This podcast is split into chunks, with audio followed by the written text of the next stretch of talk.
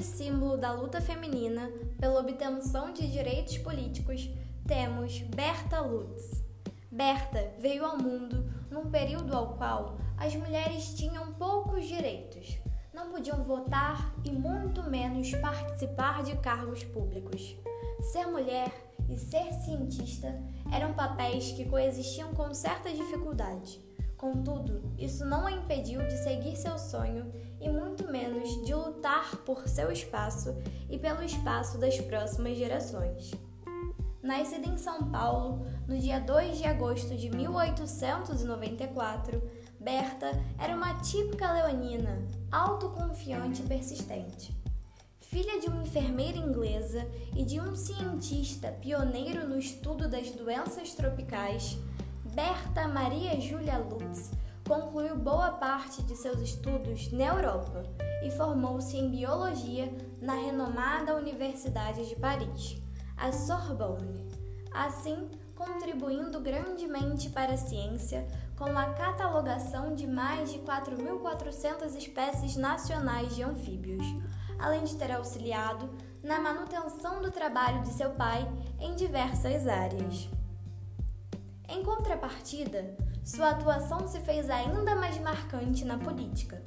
Ainda em sua graduação, Berta obteve contato com a campanha sufragista inglesa, que lutava pelo direito das mulheres ao voto.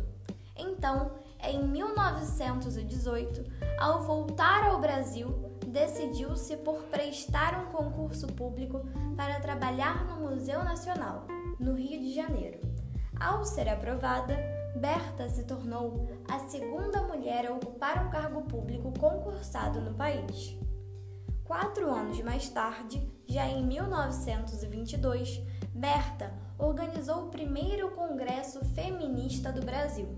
Além de levar a questão dos problemas relacionados à proteção do trabalho da mulher à Organização Mundial do Trabalho, Berta também foi responsável por criar a Fundação Brasileira pelo Progresso Feminino, assim assumindo um importantíssimo papel de liderança pela luta dos direitos das mulheres por aqui, chegando até a representar as mulheres brasileiras na Assembleia Geral da Liga das Mulheres Eleitoras nos Estados Unidos, sendo eleita vice-presidente da Sociedade Pan-Americana.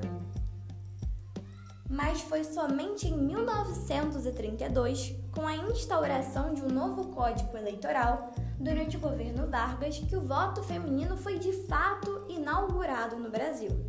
E nas primeiras eleições, com mulheres votando, Berta foi eleita deputada federal suplente e dois anos depois tomou posse como titular, devido à morte de Cândido Pessoa, cujo ocupava este cargo anteriormente.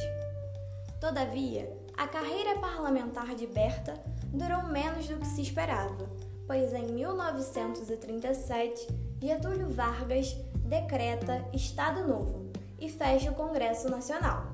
Mas isso não deteve Berta Lutz e seu desejo de atingir a igualdade de gênero e as demais causas. No ano de 1945, ela é escolhida como a enviada oficial do governo brasileiro à Conferência de São Francisco, a qual deu origem à criação da ONU. E mesmo as mulheres representando a minoria presente na conferência, Berta lutou sem pestanejar para que fosse incluído um preâmbulo a respeito da igualdade de gênero no texto da carta que fundamenta a ONU, assim colocando a mulher no mapa dos direitos humanos universais.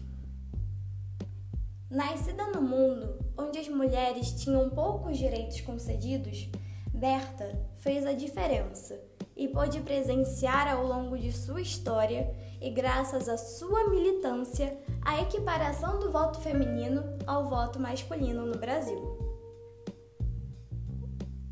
Em 1975, Berta foi convidada pelo Itamaraty a voltar a uma conferência da ONU, a então chamada Conferência do Ano Internacional da Mulher, que aconteceu no México. Este foi seu último ato público em defesa aos direitos femininos. Berta Lutz deixou este mundo em dezembro de 76, vítima de uma grave pneumonia. Entretanto, suas contribuições, tanto científicas quanto na questão de gênero, refletem até hoje na sociedade e nunca serão esquecidas. Não é à toa que, em sua homenagem, foi criado o prêmio que recebe seu nome, instituído e oferecido anualmente pelo Senado Federal do Brasil, para agraciar mulheres que tenham contribuído expressivamente na defesa dos direitos da mulher e questões de gênero no Brasil. Esta foi um pouco da trajetória de Berta Lutz.